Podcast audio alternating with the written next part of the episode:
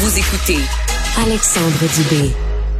Encore une fois, hier, en fin de journée, on avait des, des alertes d'orages violents sur une bonne partie des régions du Québec. Ça a brassé à plusieurs endroits. Je regarde même le bilan en ce moment là, par, euh, par région en termes de panne. Euh, on est à 24 000 clients quand même qui sont toujours privés d'électricité. Euh, on a frôlé les 100 000 au plus fort de la panne hier soir. On va aller prendre des nouvelles du bio de notre biométéorologue préféré, oui, Gilles Brien. Salut Gilles. Bonjour Alexandre. Bon, Gilles, décris-nous un peu là ce qui nous a frappé hier. Euh, quel, était ce phénomène-là? Puis euh, c'était quelles régions qui ont été les plus touchées finalement? Ben, c'est les régions de Montréal, surtout les régions des Laurentides, des Basses Laurentides. Euh, il, y a, aussi la région de Québec qui a connu de la grêle. on a eu des orages un peu hier qui se sont organisés là en, ligne, c'est-à-dire en amas de, de, de cumulonimbus assez énormes. Et d'ailleurs, ils ont passé sur le secteur de Montréal en, vers 3 heures de l'après-midi hier et le ciel est devenu noir hein, complètement. C'était quand même des cellules orageuses très puissantes. Il y avait de la grêle, il y a eu beaucoup de pluie et surtout des rafales, des, vents violents. À Montréal, où on a enregistré une rafale à 88 km à l'heure. Ça, c'est vraiment des vents violents. 110 km à l'heure, un peu plus au nord. Euh, la cellule a passé là dans le secteur de Blainville et c'est surtout là qu'il y a eu beaucoup de pluie. On parle de 50-60 mm euh, à certains endroits. C'est deux pouces de pluie.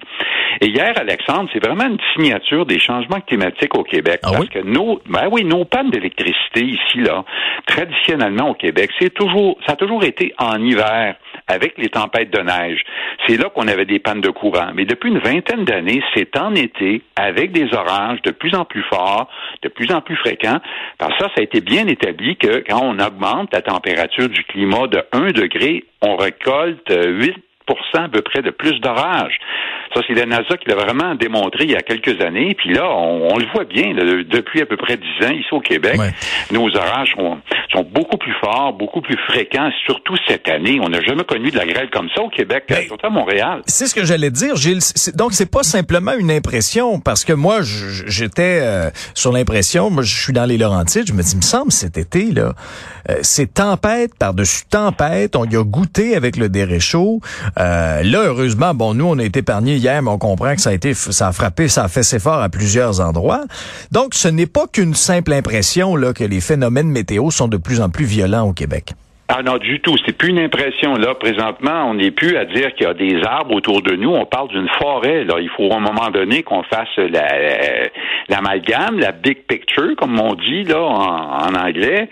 Mais il euh, faut vraiment qu'on puisse prendre acte là que le climat est en train de changer euh, de façon vraiment rapide. Quand on dit que les pays du Nord sont touchés deux à trois fois plus vite là que les pays du Sud, ben, c'en est un exemple. Nos orages sont beaucoup plus forts. On a beaucoup aussi de, de, précipitations abondantes. Là. Même aujourd'hui, il y a encore des risques d'orage.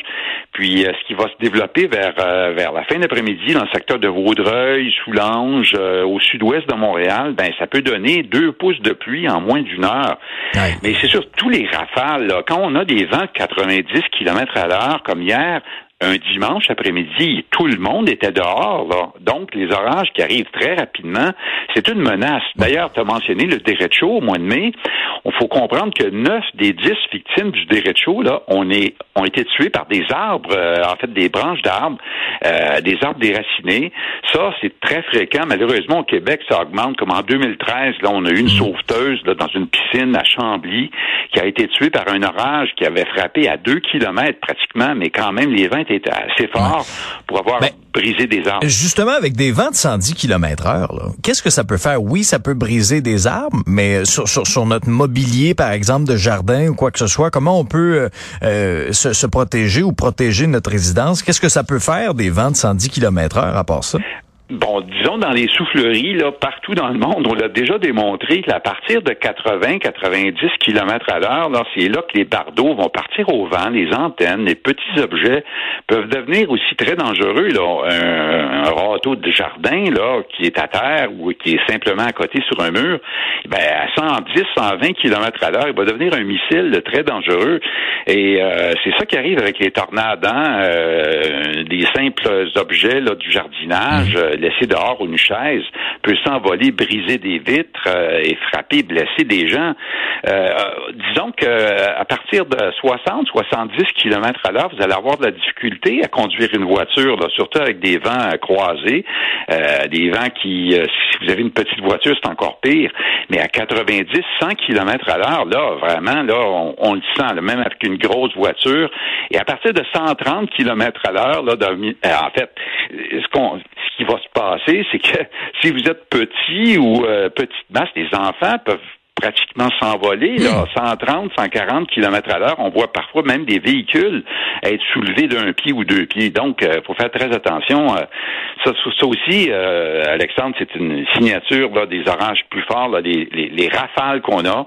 Et parce que les vents les plus forts au Québec, c'est en hiver. Hein? C'est deux fois plus fort les vents en hiver qu'en été. C'est pas normal d'avoir des vents aussi forts comme ça pendant la période estivale. Non, c'est ça, c'est clair. Gilles, en conclusion, si tu regardes dans ta boule de cristal pour le reste de l'été, pour l'automne? Euh, à quoi on peut s'attendre? Ben, disons qu'il y a une bonne chose là. Euh, on a de la chaleur au mois d'août, c'est pas vraiment tropical là. L'année l'année passée, on a eu neuf jours au mois d'août là, euh, dans les trois premières semaines avec 30 degrés. 30 degrés, c'est un seuil pour des pour des baignades, belle journée. Là, cette année, trois jours seulement à 30. Comme tu as mentionné, on a un été très instable. À tous les deux, trois jours, on a un front froid, une dépression qui nous passe dessus. C'est le cas aujourd'hui. Donc, on n'a pas eu de période de trois, quatre jours là, vraiment très longue. Une seule canicule cet été. Puis là, ce qui va se passer, c'est que le mois d'août est plus chaud que d'habitude. Puis normalement, quand le mois euh, est plus chaud, c'est 1,5 degrés à peu près les températures. Ben, on, remarque que le mois de septembre est plus chaud. Huit fois sur dix, ben, euh, ça va déborder. Puis c'est possible d'avoir encore une canicule en début septembre. On a vu ça en 2017. On se rappelle le marathon de Montréal qui a été annulé en septembre à cause de la chaleur. Euh, l'école qui va recommencer d'ailleurs la semaine prochaine, c'est pas facile dans bien des écoles là où c'est impossible d'ouvrir des fenêtres. Aussi, c'est un nouveau phénomène du changement climatique. Là. Dans les années 60, quand on a bâti nos écoles partout au Québec, ben il n'y avait pas de ventilation, il n'y avait pas de possibilité souvent d'ouvrir des fenêtres. Puis là, en septembre, essayer de donner un cours ou de prendre un cours quand il fait 30 degrés. On le sait, hein, la température chaude là, nuit à la vigilance, à, simplement au calcul mental. On n'est pas fort là euh, pour faire des, examens quand il fait 30, 32 mhm. degrés. C'est à cause de l'oxygénation qui est plus faible dans l'air chaud. Donc là, dans les prochaines années, on pourrait prendre nos vacances en septembre aussi. On va le voir ça. Euh, on le voit d'ailleurs avec la Gaspésie qui devient une destination privilégiée des Québécois. Euh, il y a 20 ans, 30 ans, Gaspésie, c'était du temps nuageux, frais, puis frisquet, euh, l'eau pas chaude. Mais là, ça change. Le climat change rapidement, puis il faut changer nos habitudes aussi. Ouais, c'est clair. Merci beaucoup, Gilles, d'avoir été avec nous. Bonne journée. Au revoir. Salut.